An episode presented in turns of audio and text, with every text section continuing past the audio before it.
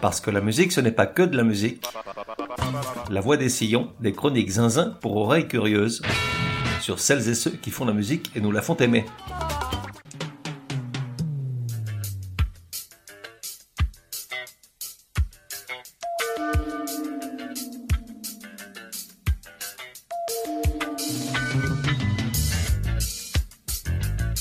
La voix des sillons numéro 94.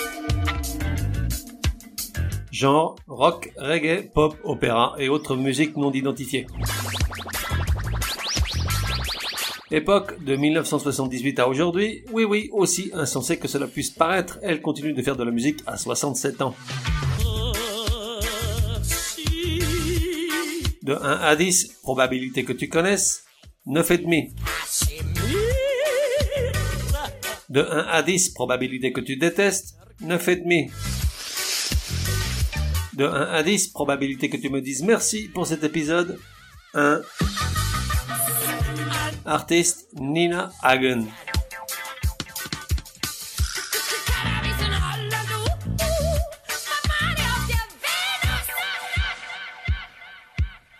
Si l'on établissait le classement des artistes les plus fêlés de l'histoire de la musique populaire, Nul doute que Nina Hagen figurerait dans le top 10, voire sur le podium, peut-être bien même sur la plus haute marche. En fait, il n'est pas impossible qu'elle soit déclarée hors catégorie et ne puisse pas participer à la fête à Neuneu. Certes, il y a du monde à la porte. Sid Barrett des Pink Floyd, Keith Moon, batteur des Who, Ryan Jones, cofondateur des Stones et piètre nageur, Iggy Pop dans ses premières années, Marilyn Manson, Ozzy Osbourne, Michael Jackson, pas mal également dans son genre, Sid Vicious, le crétin congénital bassiste des Sex Pistols, Alice Cooper, tandis qu'en France on pourrait inscrire Brigitte Fontaine et Philippe Catherine. Bref, tout cela pour ne nommer que les plus connus, mais Nina Hagen aurait indéniablement une place d'honneur. Elle pourrait également occuper sans problème la première place du classement des grandes bouches. La sienne est à peine moins grande que le gouffre de Padirac. Il tient parfaitement un rillet de cornichon fait dans une miche au levain. Attention à ne pas confondre avec le classement des grandes gueules, Là, il y a foison de prétendants pour occuper le trône. Et pour en terminer avec les rankings, on la trouve aussi dans celui des artistes qui ont donné les pires prénoms à leur progéniture. Là, néanmoins, elle a beau mettre la barre très très haut avec Cosma Shiva pour sa fille et Otis comme les ascenseurs pour son fils, il n'est pas certain qu'elle gagne compte tenu de la concurrence qui trépigne pathétique sur la ligne de départ. Écoute plutôt ça. Northwest, fille de Kim Kardashian et Kenny West. Pilot Inspector, fils de Jason Lee. Moon Unit Diva Thin Muffin, fille de Frank Zappa. Shiloh Nouvelle, Maddox Shivan, Vivienne Marceline et Knox Leon, enfant de Brad Pitt et Angelina Jolie. Terebantine, fille de Cécile Duflo. XAE A12, fils de Elon Musk. Jérusalem Aldin, fille de Doc Gineco. Egypt Daoud fils d'Alicia Keys. Onyx Solas, fils d'Alanis Morissette. Et cerise sur le gâteau, Clafouti, fille du couturier André Courrèges. En fait, faire du cinéma ou de la musique et rester à peu près normal tient du miracle. Et question miracle, Nina Hagen en connaît un rayon. Sie weiß eine Menge, comme disent les Allemands, ou plutôt mon traducteur. Car bien qu'ayant étudié cette langue 5 ans jusqu'en terminale, il ne me reste plus rien, hormis quelques noms d'oiseaux bien sentis pour Harald Schumacher, gardien de but de la Mannschaft de 1982, Séville, ville à jamais maudite. Au moins, à l'époque, ça se justifiait, il fallait comprendre et chanter les paroles de la Hagen. Elle était pour moi, avec Kraftwerk, la seule référence germanique non industrielle, plus précisément non automobile. J'étais trop jeune pour m'intéresser à Marlene Dietrich, je ne découvrirai le krautrock de Noy et Kahn que bien plus tard, par conséquent, Nina Hagen était cette espèce d'ovni toton à grande bouche qui chantait des trucs impossibles.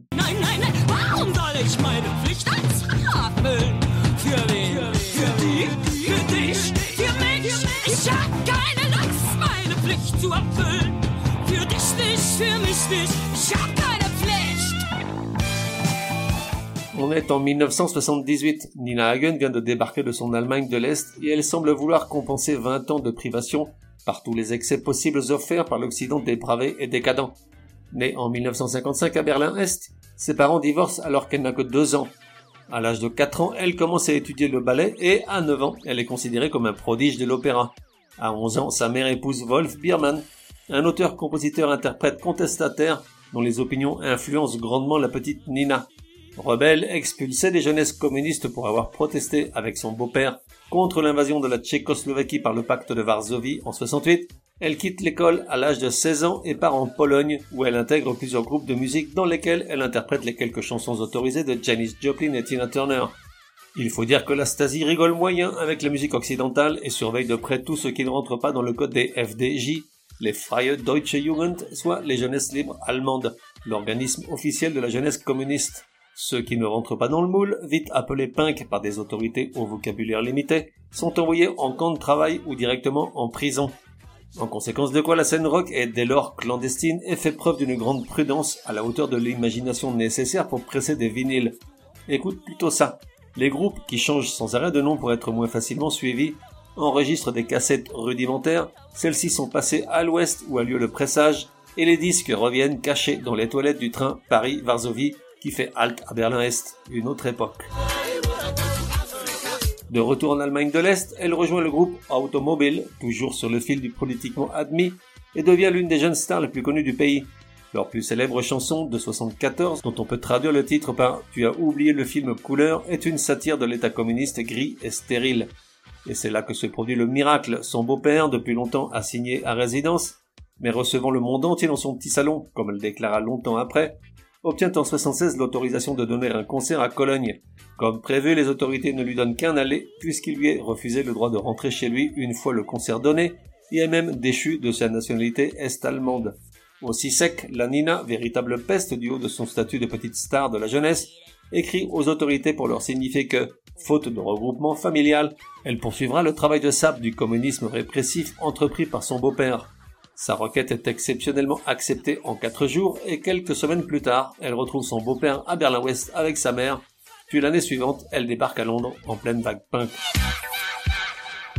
Le punk était fait pour Nina Hagen, l'extravagance des tenues, l'attitude souvent outrancière, l'énergie sans limite, la provocation incessante, la volonté de faire changer les choses à défaut de les faire s'écrouler. À Londres, elle devient amie de toutes les têtes qui dépassent, surtout des Slits, le premier et pratiquement seul groupe punk féminin dans lequel chantait une certaine Harry Hop, fille de Nora Foster, la femme de John Lydon, alias Johnny Rotten, chanteur des Sex Pistols. Puis elle rentre en Allemagne et monte son propre groupe, le Nina Hagen Band. Ensemble, ils sortent un premier album, homonyme, en 1978. Le son est indéfinissable, entre années 70 est-allemandes indécrottables, rock et punk anglais, le tout accompagné par la voix théâtrale et au lyrisme débridé de la chanteuse. Pourtant, elle devient vite la coqueluche du public tant en Allemagne qu'à l'étranger, grâce entre autres au morceau TV Glotzer, une version déjantée de la chanson White Punks on Dope du groupe culte The Tubes.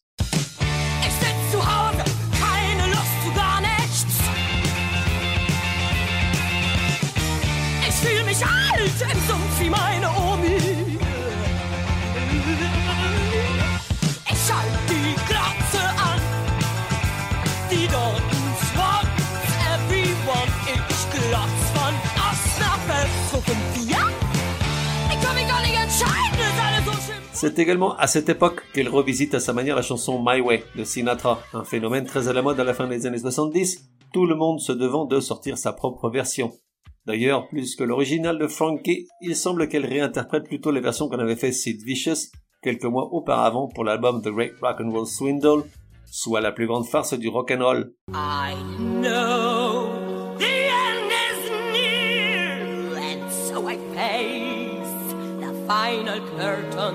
My friend, I'll say it clear. I state my case, of which I'm certain. I've lived a life that's full. I travel each and every highway, and more, much more than this. I did it more.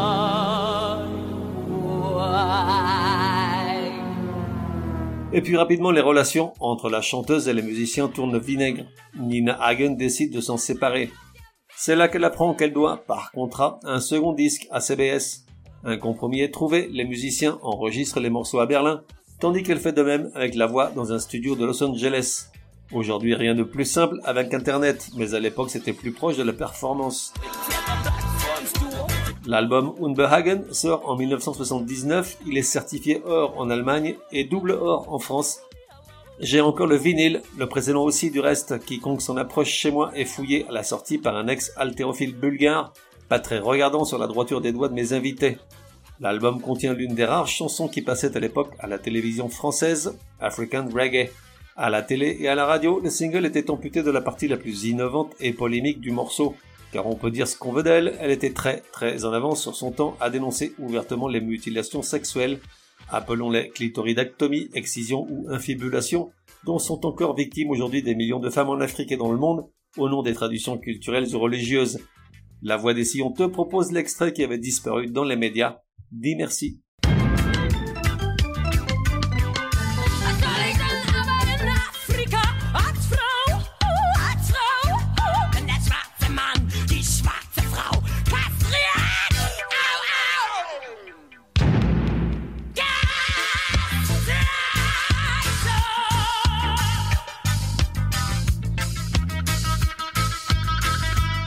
Quelque temps après, le 9 août 1979, elle est invitée à un talk show de la télé autrichienne appelé Club 2 pour y parler, entre plusieurs invités, de la culture des jeunes. Forcément, la Nina dérape un peu. Vers la fin du programme, elle aborde le thème de la sexualité, plus précisément celui de la masturbation, plus précisément encore celui de la masturbation féminine. Démonstration à l'appui, elle mime diverses postures, sa main glissant sur son con à plusieurs reprises. Bon, ça fait désordre. Par la suite, le présentateur sera même viré du programme.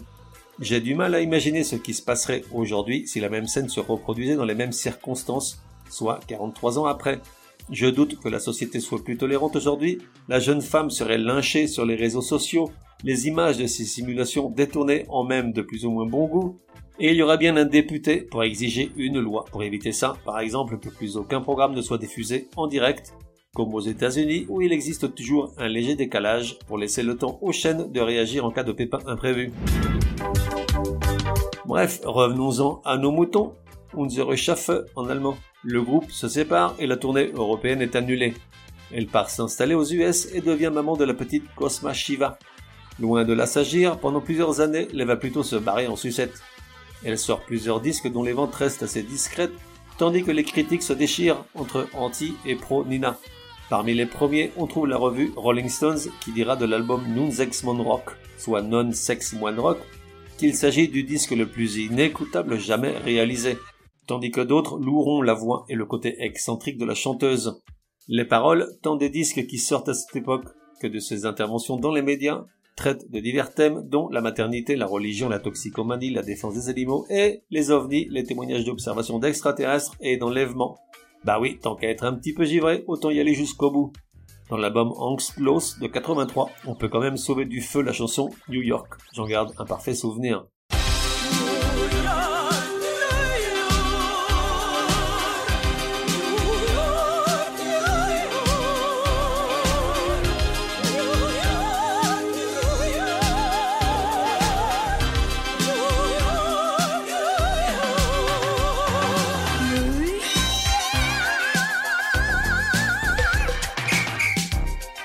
Pendant les 15 ou 20 ans qui suivent, outre pléthore d'albums que personne n'écoute ni encore moins n'achète, elle développe un certain nombre d'idées dans la droite ligne de son esprit, disons fantasque.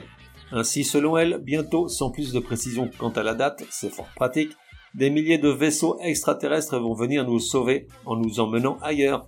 Plus exactement celles et ceux qu'ils méritent, et là encore on n'en sait pas plus sur les critères d'admission dans les soutes de ces vaisseaux. Pendant un temps, elle épouse la religion hindoue, persuadé que Krishna, l'une des incarnations de Vishnu, la seconde divinité de la Sainte Trinité hindoue avec Brahma et Vishna, Krishna donc, selon elle, était le roi de Jérusalem et fait référence à lui comme étant le Christ, avant de se faire baptiser par l'église évangélique réformée.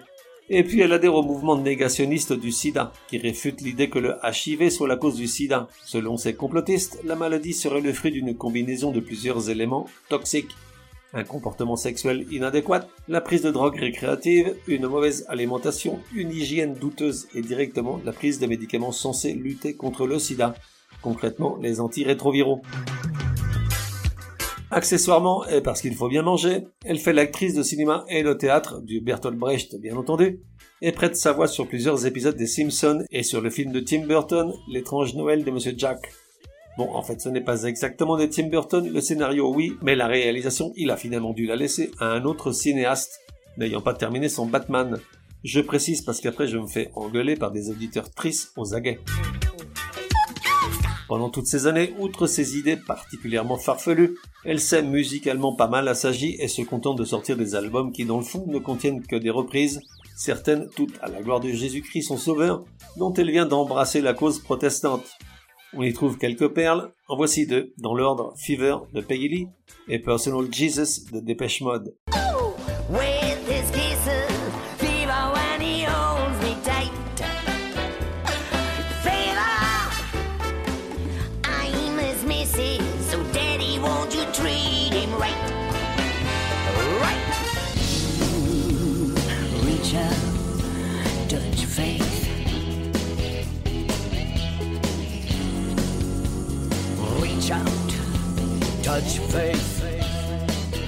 Aujourd'hui, Nina Hagen, la gentille déglinguée, n'en a pas fini avec la musique.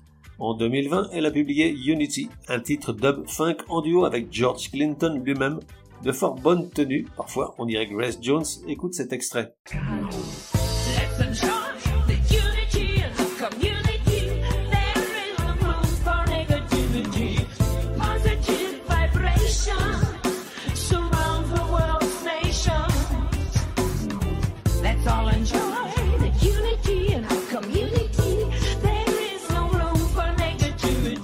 Selon des rumeurs, un nouvel album serait en préparation, mais rien n'est moins sûr, ça fait maintenant deux ans qu'elle court. Et puis peut-être devrait-elle cesser, elle ne manque réellement à personne, hormis quelques fans d'Ekati de la première heure. Moi je l'aime bien la Nina, mais soyons honnêtes, je ne vais pas retenir la respiration jusqu'à ce qu'il sorte, comme fait le petit Tiber énervant dans Asterix en Hispanie. Et puis si on veut vraiment la remémorer, il suffit d'écouter ses deux premiers albums, les seuls qui ont eu vraiment de l'importance et une influence sur nombre d'artistes. Après, au fil de ses délires de citoyenne cosmique, elle nous a fait du remplissage alimentaire. Par chance, étant végétarienne, elle n'avait pas beaucoup d'exemplaires à vendre. Elle ait fait beaucoup de disques, disons sans intérêt, et que sa notoriété soit due en partie à ses extravagances scéniques et cette voix lyrique qu'elle poussait parfois vers des registres vulgaires, c'est un fait. En revanche, plus de 40 ans après, son image est intacte, celle d'une fille d'un naturel exalté, presque excessif, qui a marqué son époque, pour le meilleur et pour le pire. Après tout, c'est le jeu, le rock est une farce. Je te laisse avec ma chanson préférée de cette drôle de Nina, Nature Trainer, publiée sur son premier album en 78. J'avoue, je l'écoute régulièrement depuis sa sortie, jamais je ne m'en lasse. J'adore cette voix, ce lyrisme déchaîné et contre toute attente, ses paroles, plutôt réussies. Et puis je fais tout le temps le batteur à 1 minute 46 secondes. Tu vas voir, ah, et je fais aussi le yeah yeah yeah yeah à 2 minutes 20 secondes. Natur traîne.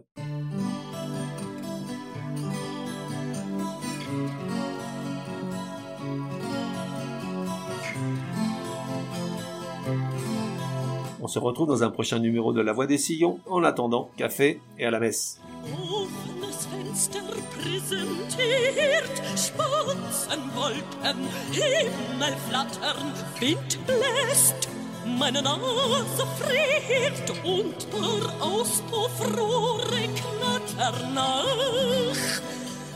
Die Sonne unter, rot mit Gold, so muss das sein. Sieh ich auf die Straße runter, fällt mir mein Bekannter ein. Drum wird mir's jetzt schwer ums Herz. Ich brauch nur Vögel flattern sehen und fliegt mein Blick dann himmelwärts, tut auch die Seele weh, wie schön Natur am Abend, stille Stadt, verknackste Seele, Tränen rennen, das alles macht einen mächtig matt. Und ich tu einfach weiter rennen.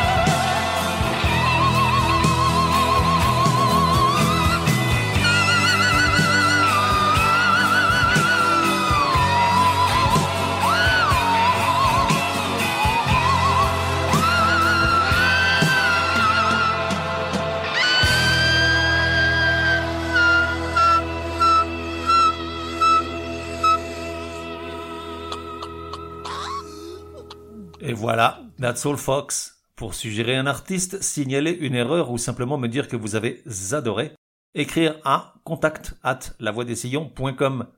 Et puis, n'oubliez pas, La Voix des Sillons a besoin de vous. Chaque épisode nécessite beaucoup de temps de préparation, rédaction, écoute, enregistrement, montage, programmation, etc., etc., sans compter les coûts induits.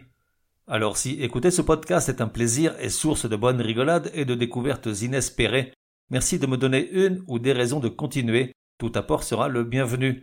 Plus d'infos sur lavoidessillons.com ou directement sur tipeee.com, e e, e Merci et à bientôt.